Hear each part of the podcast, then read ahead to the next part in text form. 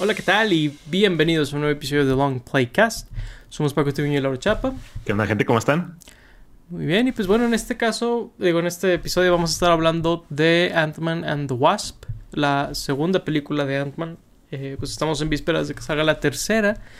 En caso de que estén viendo este episodio en el futuro y, y no sepan como que desde qué contexto partíamos, ¿verdad? Y pues la idea es que el siguiente episodio sea sobre Ant-Man and the Wasp Quantum Mania. Eh, y pues bueno, vamos a. Digo, ya hicimos un episodio sobre la primera, así si quieren eh, checar ese episodio antes que este. Y pues también tenemos mucho otro contenido de Marvel, ¿no? De Spider-Man y otras movies por ahí, Thor también. Pero bueno, Ant-Man and the Wasp. Está muy interesante el caso de esta película porque Peyton Reed vuelve como director. Eh, por ahí veo que Paul Rudd es uno de los escritores de la película, eso estuvo interesante. Pero pues eh, famosamente Edgar Wright, ¿no? Era, iba a ser... eh, digo, es, iba a ser el que iba a ser la primera de Ant-Man. Se, se, le dan crédito de escritor, pero esta película, pues sin él, ¿verdad? Pues qué tan diferente, qué tan similar iba a ser, ¿no? Eh, era algo interesante desde antes de ver la película. Claro. Así que pues... Digo, debo decir, pues tiene sus diferencias, pero también sus similitudes. Creo que esta es una de las secuelas más sólidas de, del MCU en cuanto a seguir lo que estaba haciendo la primera. A pesar de tener Civil War en medio, ¿no? Eh, eh, uh -huh. Creo que eso iba a ser algo complicado para la película sí o sí. Eh, pero lo maneja muy bien y, y, lo incorpora muy bien en su historia. Y creo que, digo, salvo a, a lo que vayan haciendo con la tercera película, ¿no? Eh, uh -huh. Pues creo que Ant-Man tiene una de las mejorcitas sagas en el MCU, ¿no?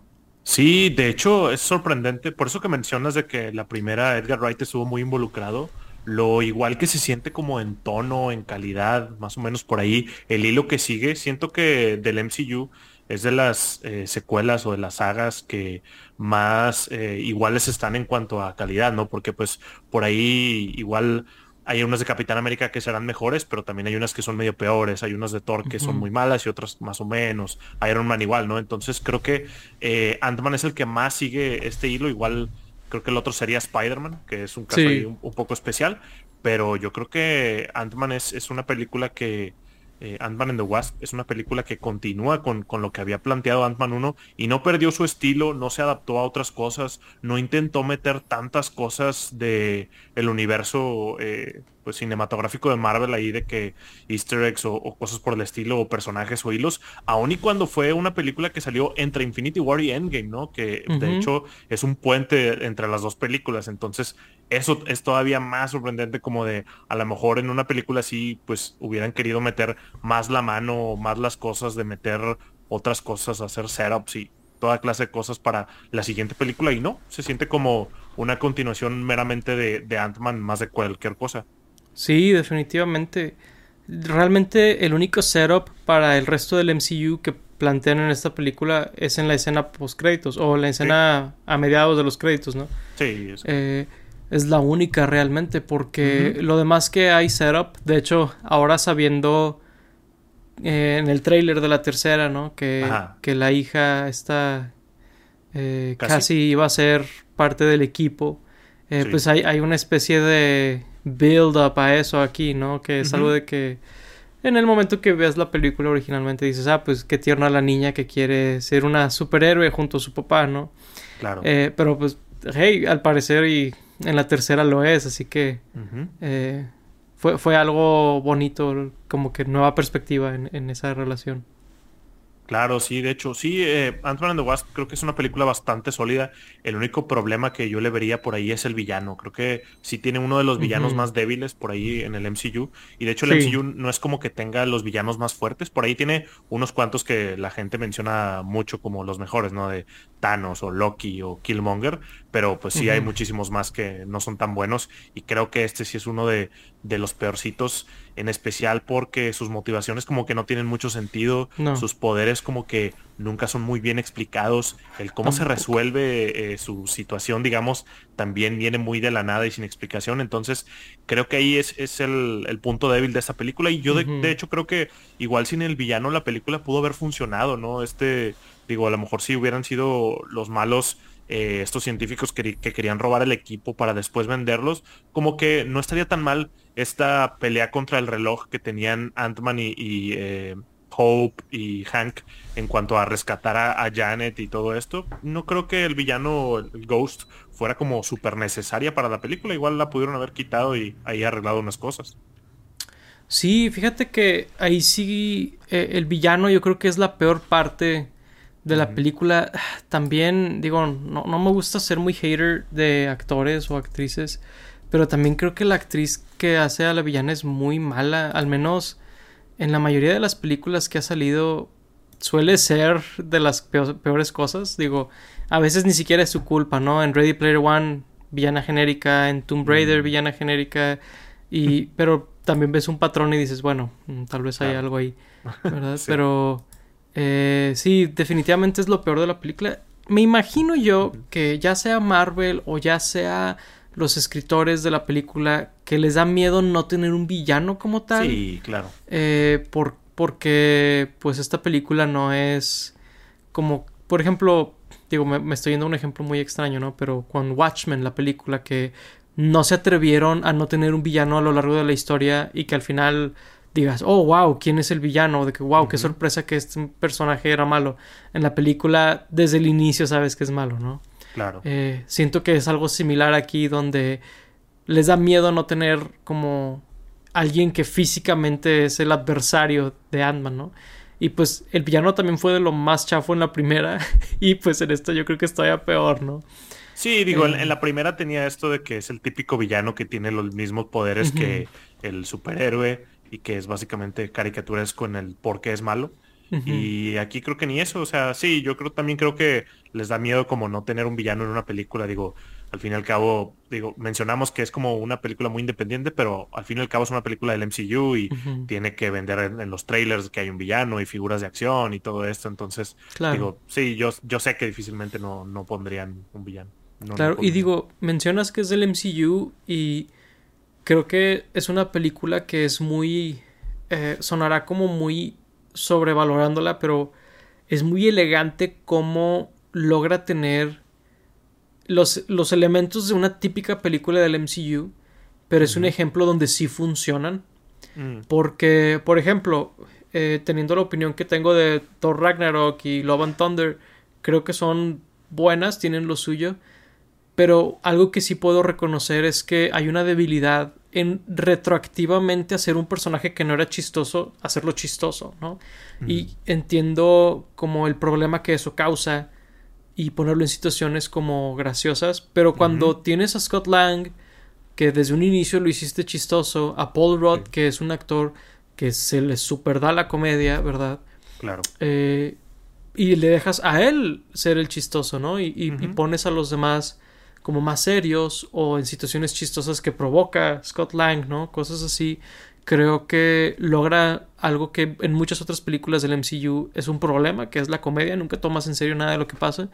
Creo que esta tiene un muy buen balance de eso. y, también balancea muy bien, como mencionábamos, el ser parte del MCU. Eh, balancea mucho avanzar la historia de todo el MCU y al mismo tiempo avanzar su propia historia. ¿Verdad? Creo que es muy interesante. Sí, y es muy balanceada y al mismo tiempo no hace parecer a Scott como un tonto. O sea, sí eh, hace muchos chistes y de repente eh, lo ponen en situaciones como que pudieran parecer como ridículas o, cosas por el estilo. Inclusive al principio de las escenas de acción, la que se está llevando como el spotlight es esta Wasp, este, Hope, en, donde a lo mejor pudieras pensar de que, wow, o sea, con Wasp y Hope ya ni siquiera necesitamos de Ant-Man, ¿no? Porque ella, pues, sí es como más seria, es un superhéroe más típico en donde, pues, va a hacer las cosas y no va a sacar como algún chiste o algo cómico en la escena, pero no, o sea, inclusive Scott sí tiene como que su parte en, en, eso, en el por qué sí es necesario tener a Ant-Man y también tener a Wasp. Inclusive, pues hay unas cosas que él resuelve que Hank y Hope no hubieran podido resolver Y eso se me hace padre porque pues, es parte de eso que, que dices de a lo mejor a un personaje cómico hasta puede llegar a parecer inservible, ¿no? Donde nada más es el comedic relief y, no más, o de que hay otros superhéroes que son igual de poderosos o que tienen las mismas habilidades y pudieran hacer lo que, lo que este, pero realmente también tiene un balance ahí junto con, con Wasp, que digo, es el título de la película, pero eh, pues lo manejan bien. Sí, y digo, Paul Rudd realmente, o, o Scott Lang, no es el comic relief. Digo, lo que tienes, lo que dices es muy cierto, pero además el personaje que sí es comic relief, que es Lewis, ¿verdad? El personaje de Michael Peña, eh, a él también logran este balance de hacerlo muy chistoso y como para ciertas cosas muy torpe, pero para nada es un inútil, ¿no? Es un CEO de su compañía, ¿no? Y está intentando salir adelante y todo eso. Eh, se me hace muy padre porque creo que muchas películas cometen el error de no de, no darle algo al personaje, una sustancia que digas tú, sí está chistoso, pero es un vehículo para hacer otras cosas también. Y, creo que Luis es un muy buen ejemplo de eso. Y, y, creo que está muy padre que se hayan apalancado todavía más en que cuando él narra las cosas salgan los demás hablando como él, ¿no? Sí. Ahora vimos a, a Hope, ahora vimos a, a Hank, ¿no? Hablando como él, ¿no? A través de su narración. Sí. está, está, está muy padre lo, que hicieron con, el personaje. Sí, de hecho Michael Peña tiene un comedic timing muy muy bueno. Yo creo que de los personajes como chistosos del MCU, él está en el top 3, y no es que top 1 de, los personajes chistosos del MCU. Y como dices, en la película uno fue un favorito de los fans y ahora lo pusieron más, le dieron más que hacer y no lo inutilizaron. No es como que ahí viene Luis a hacer su chiste. O sea, sí, pero también funciona en la escena, también tiene algunas cosas por hacer o resuelve algunas cosas, llega para ayudar, inclusive hay una escena donde él maneja un carro y, lo, lleva algo a, Scott y a Hope, o sea, no es un personaje completamente inservible, sí, sí tiene cosas redimibles y, cosas que hacer en la película y es muy chistoso, la verdad es que su, timing ahí, las caras que hace cuando como termina una oración y se queda congelado nada más viendo como sin vida a la cámara o, al vacío, es muy muy chistoso. Y como dices lo de cuando sale hablando ahí bueno, otros personajes utilizando su voz cuando cuenta las historias. Es yo creo que de las mejores partes de la película y ya no puedo esperar a ver lo que hacen en cuanto Mania con eso, a ver si se nos cumple lo que todos querían los fans de que Luis hiciera un, recap de todo el, Infinity Saga, ¿no? De, estas películas del MCU de la primera saga. O, qué hace, porque sí, la verdad es que es muy buen personaje. Sí, la verdad es que sí. Y fíjate que algo que me cuesta trabajo aceptar viendo que la película salió en el 2018. O sea, cinco años entre la 2 y la 3, ¿no? Qué loco. Entre. Sí, sí, es que está raro porque aún no sé por qué siento que esta película la siento como más vieja. Porque de alguna manera siento Endgame e Infinity War más nuevas. Como que mm. ese evento que fueron Infinity War y Endgame, como que aún lo tengo muy, muy presente. Y no recuerdo tanto Ant-Man and the Wasp. O sea, sí, sí la vi en el cine y recuerdo haber ido y todo, y fuimos juntos seguramente, eh, y, la escena de postcréditos fue como de, ah, ¿qué va a pasar ahí, no? Y pues como de este puente de Infinity War y después ver esta y, Captain Marvel, o sea, como de, ¿qué más nos van a dar para, para Endgame?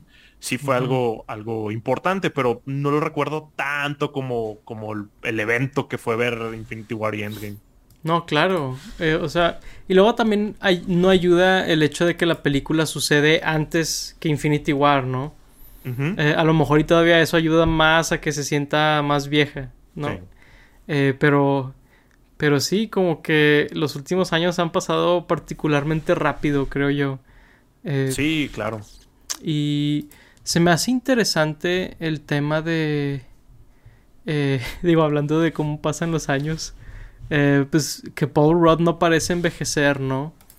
Eh, digo, por ahí, eh, viendo pues la primera película que la vimos hace poquito, estamos viendo esta, Paul Rudd luce prácticamente igual, en los trailers de la tercera luce prácticamente igual, y luego ves al, resto del elenco envejecer realmente, ¿no? De Evangeline Lilly es, un ser humano, al parecer Paul, Paul Rudd es un vampiro, y ella pues la ves mm, ocho años o lo que sea más grande que en la primera, ¿no? Y todos, pero, Paul Rudd por alguna razón eh, parece ser inmortal. Claro, inclusive Michael Douglas pues cada vez se ve más, más viejo por ahí. Sí. Eh, pero pues casi creo que es donde más se nota, ¿no? De que esta niña de, la 1 a la 2 y luego después que en Infinity, perdón, en Endgame como pasa el, el blip Ah, y ella sí. no lo pasa, pues pasan cinco años para ella y es otra actriz. Y luego ahorita ponen a otra actriz para la para Quantumania, entonces pues creo que se nota mucho más, ¿no? Donde casi sigue creciendo y creciendo y creciendo y Paul Rudd es, es la misma persona por los- desde los noventas. ¿Acaso hicieron el time jump de que Scott Lang no envejece porque se queda en el Quantum Realm? De hecho, Porque Paul que- Rudd se ve igual. Sí, Paul, Paul Rudd se ve igual. Era algo que, que me estaba preguntando ayer porque pues esta Janet sí envejeció, pero juraría que, que habían dicho que Scott no, ¿no? O sea, en, en Endgame juraría que habían dicho que Scott no, no envejecía o no envejeció. Digo, no sé, no sale todo barbón, por ejemplo, con el pelo todo largo, que digo, pues eso puede ser como una decisión artística o lo que sea. Pero juraría que habían dicho que él no envejeció, lo cual me, me puso a dudar de por qué él no y por qué esta... eh, perdón, Janet sí, sí había envejecido, no estoy seguro. Sí, sí sí es un plot hole ahí que no sé si van a explicar, pero sí, eh, se confirma en el sentido de que esta Janet, que es el personaje de Michelle Pfeiffer, para que nos sigan un poquito, Claro. eh, que es la Wasp original, ella se quedó en el Quantum Realm 30 años y para ella sí pasó ese tiempo también. Al parecer no es lineal cómo sucede el tiempo en el Quantum Realm. O sea, para ella no necesariamente pasaron 30 años exactamente porque ella hace una mención en la película eh, cuando es Paul Rudd, eh, cuando es Mm, Scott sí. Lang. eh, Muy buena escena, por cierto. sí, increíble escena. La verdad es que Paul Rudd transformándose en Janet. eh, muy, muy buen switch entre Scott Lang y Janet. Pero bueno, eh, menciona que no pasa el tiempo igual para ella, pero que se ha estado mucho tiempo ahí. Por eso, pues sí se ve pues más grande que cuando se supone que, que, que- que cruzó al Quantum Realm o, o que se fue al Quantum Realm.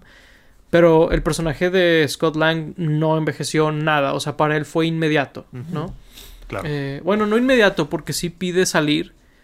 Pero creo que para él fueron horas. Eh, de hecho, en Endgame él menciona que fueron horas para él, pero fueron Sí. siete. Digo, no, siete años. No, no, no. Cuatro. cinco. Cinco. Cinco años fueron los de el blip. Ujú. Eh, pero sí, es, es interesante ver que pues es inconsistente el Quantum Realm, ¿no? A, lo- a lo mejor y pues ese es el punto, que es inconsistente y es un al- algo conveniente, ¿no? Claro, y a lo mejor es algo que vamos a explorar en la siguiente película, pero con lo que tenemos aquí sí, sí nos quedamos un poco confundidos, inclusive con lo de Janet, el personaje de Michelle Pfeiffer, pues no nos queda muy claro por qué tiene poderes, por ejemplo, y cuáles son esos poderes, porque pues También. ahí al final cuando llega este Hank con ella y, y escucha su voz y todo esto, ella como que lo cura de, de qué, no sé, de que tenía ahí en el, en el Quantum Realm, y luego cuando sale aún Ya tiene andaba esta, chocheando el Hank. esta magia, sí, estaba chocheando, y con esa misma magia cura Ghost, pero luego también al final en la escena post créditos estaban yendo al Quantum Realm porque necesitaban algo más para curar más a Ghost, entonces ahí sí siento que les valió un poco en cuanto a las explicaciones de cómo funcionaba y qué era realmente el Quantum Realm. Sí, digo, la verdad es que es un poquito como viajar en el tiempo, ¿no? Cuando vas a ciencia ficción tan, Claro. tan, tan, tan fuera de lo que se conoce, ¿no? O de lo que es posible, Sí. eh, empiezas así como con cosas, eh, pues muy difíciles, ¿no? De, de, de como meter en una historia, pero si ignoramos eso, pues está, está curioso y pues ojalá expliquen algo de eso en Quantum Mania. La verdad, si puedo Sí. expresar como al- algún miedo que tengo de la película, además de que maten a, a, a Ant-Man, eh, otro miedo que tengo es el hecho de que sea completamente un setup para D- Dynasty of Kang o Dynasty of Kang. Eh, digo, ojalá y no, ojalá y sí sea una muy buena película por sí sola, como en mi opinión han sido las primeras dos de Ant-Man. Este, pero, pero sí, digo, a, a ver si explican algo más por ahí sobre el Quantum Realm.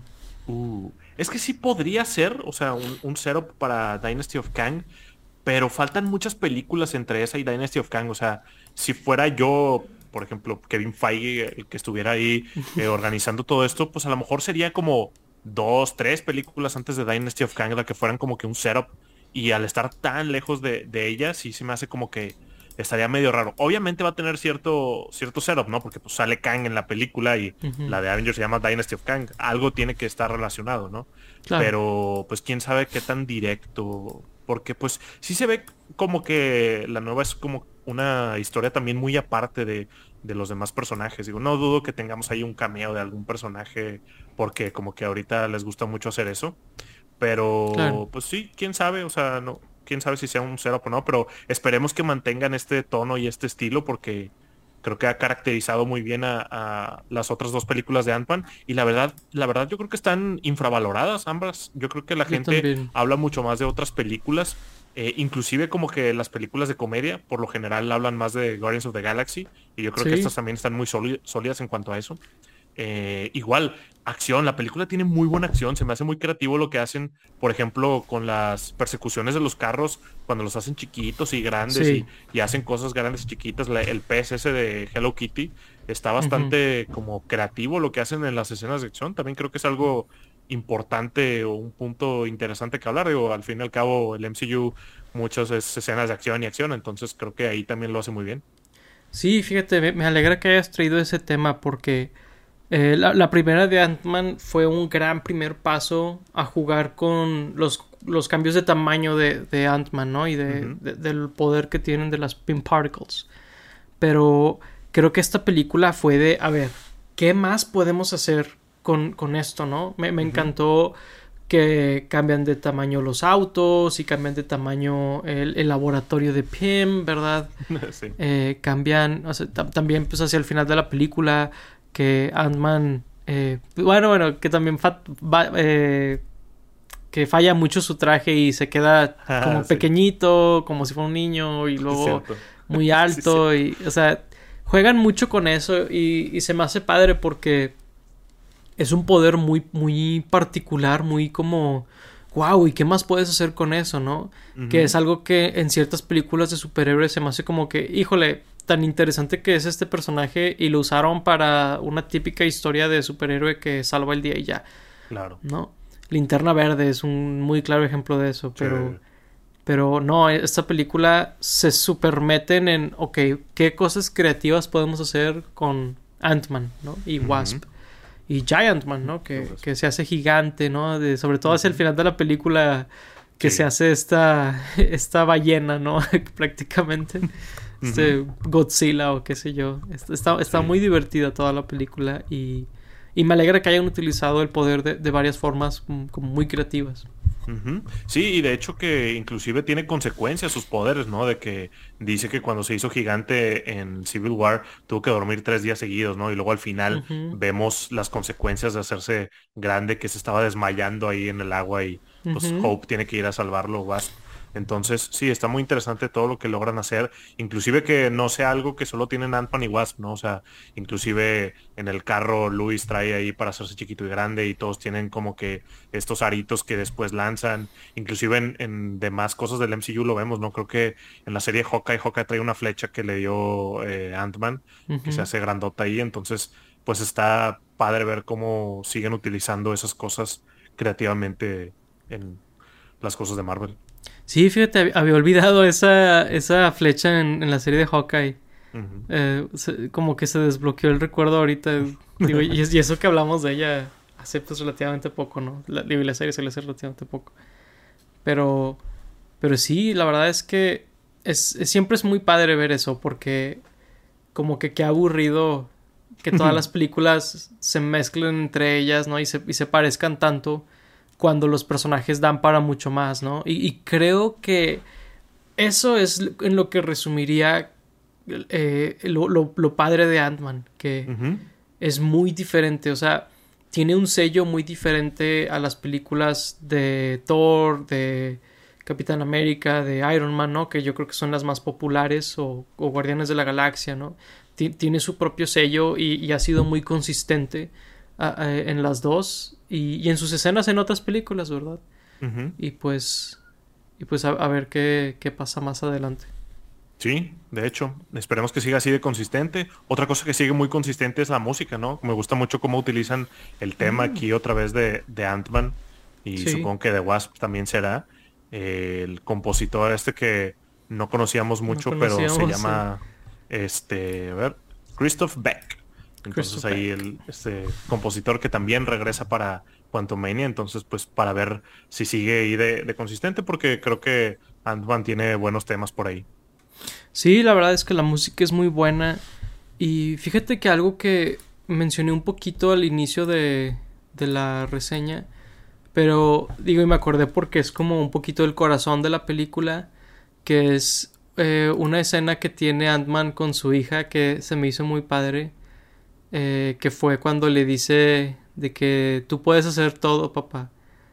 Y se, se, me hizo bonito, o sea, la verdad es que creo que la película es muy buena en, en, eso de que tener como este, este aspecto de venderte mucho como la frustración de, de Scott de, de, ser un buen padre, ¿no? Para su hija, de ser un buen ejemplo. Y, y, creo que esta película es muy buena en eso, con, con, las escenas que te dan al inicio de la película, que juega con ella, ¿no? Y ahí como intentando arreglárselas en su, en su arresto eh, domiciliario, creo que se le llama. Eh, y, y sí, digo, se, me hace muy padre y creo que mucho de eso es gracias a, a esta relación que lograron vender mucho de, de, de Ant-Man con su hija. Sí, que de hecho parece que va a ser lo que sea la perdición básicamente de Scott en la siguiente película.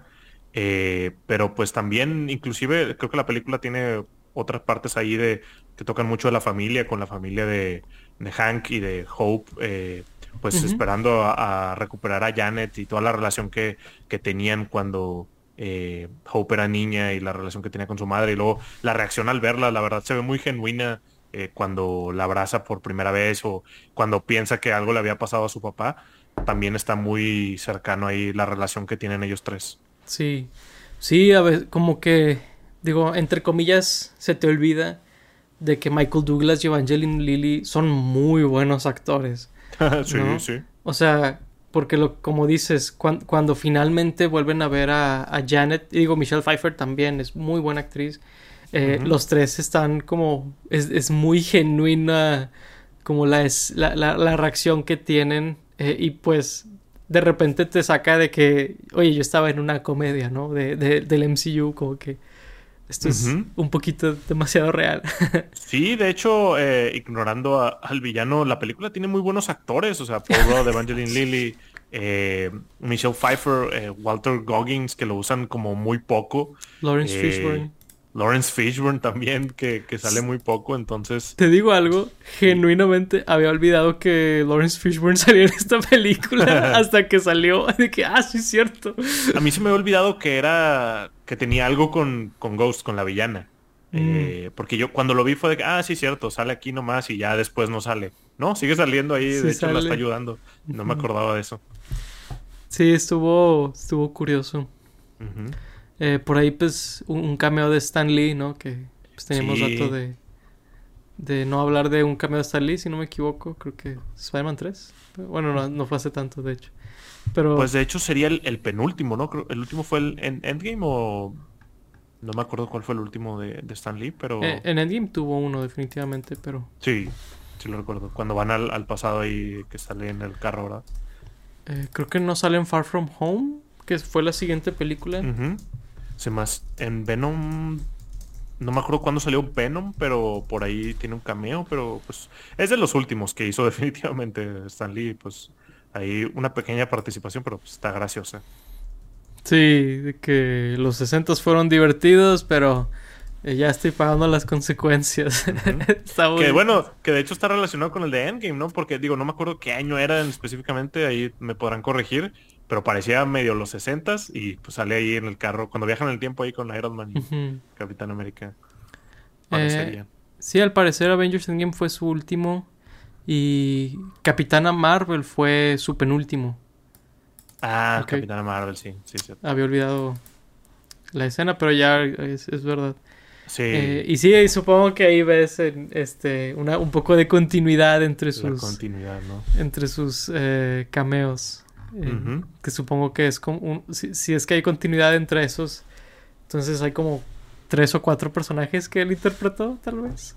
Sí, que ahí James Gunn fue el que, sí era James Gunn, ¿no? El que en, en Guardianes 2 hizo que él fuera como un Watcher o no me acuerdo qué, qué tipo de personaje súper poderoso ahí era, era Stan Lee.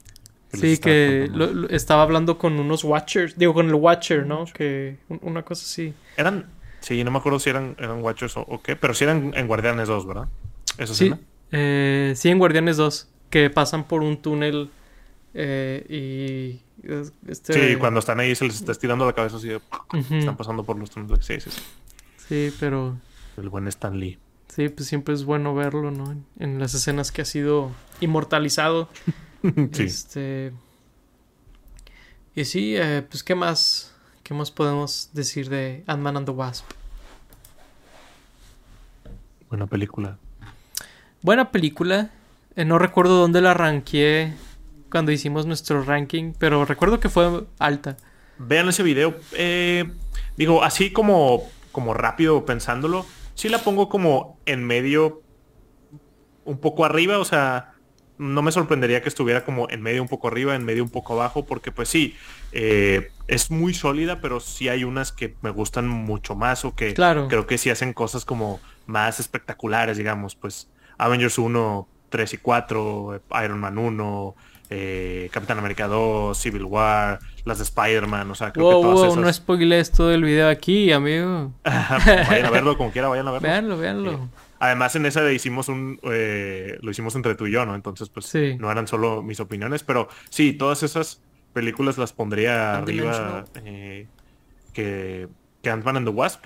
Y sí, o sea, o sea, creo que es, es como que una perfecta película para representar al MCU, ¿no? Es como de eh, hay cosas mejores y hay cosas peores, pero pues está sólida esta película. Ya vi dónde la rankeamos, pero no les diré. Uh. Vean el video. ¡Ah! Vean el video. Este. Yo digo sí, que no- está en B o C. Esto lo digo. No contestaré esa pregunta. Ah, la pero increíble. eh, vamos a ver. Eh, ve-. Vean el video y nos dicen qué opinan, qué Claro. tan mal estamos. Hmm. Eh, pues bueno, este. mm, Pues yo creo que ya por ahí concluimos nuestra plática sobre Ant-Man and the Wasp. Eh, pues la verdad, una muy divertida película. Creo que es una película que muy fácil puedo imaginarme similar a como veo Far From Home, de que realmente no quiero como que algo súper dramático, voy a poner así algo como tranqui. Y, o, Home, o Spider-Man Homecoming también, o la primera de Ant-Man que es como, es divertida, nadie muere, nadie nada, ¿verdad? Nadie Va- muere, vamos sí. a, a divertirnos un poco. Eh, y, y pues sí, digo, la verdad, muy recomendable. Ahí en Disney Plus o DVD o lo que sea. O, Claro. o en Google, si saben a lo que me refiero. Este, Sí. eh, y pues bueno, ahí díganos qué opinan de, de Ant-Man and the Wasp, qué opinan de, de que el MCU haga como comedias, ¿no? Creo que eh, hay opiniones muy mixtas al respecto. Y pues a ver qué tal con Ant-Man and the Wasp Quantum Mania. Eh, digo, tengan por seguro que vamos a hablar de ella apenas si salga la película, así que si les gustaría vernos platicar sobre ella, eh, ahí suscríbanse, denle like, ¿verdad? Ya, ya se la saben. Este, es, es un poco incómodo eh, pedir eh, que se suscriban y den like. y todo eso. Suscríbanse, perros. Por eso lo, lo dejo al final, pero sí, suscríbanse si les gustó. Eh, pues por ahora fue todo. Fuimos Paco Treviño y Laura Chapa. Gracias por escucharnos. Gracias por acompañarnos. Hasta la próxima. Bye bye. Bye.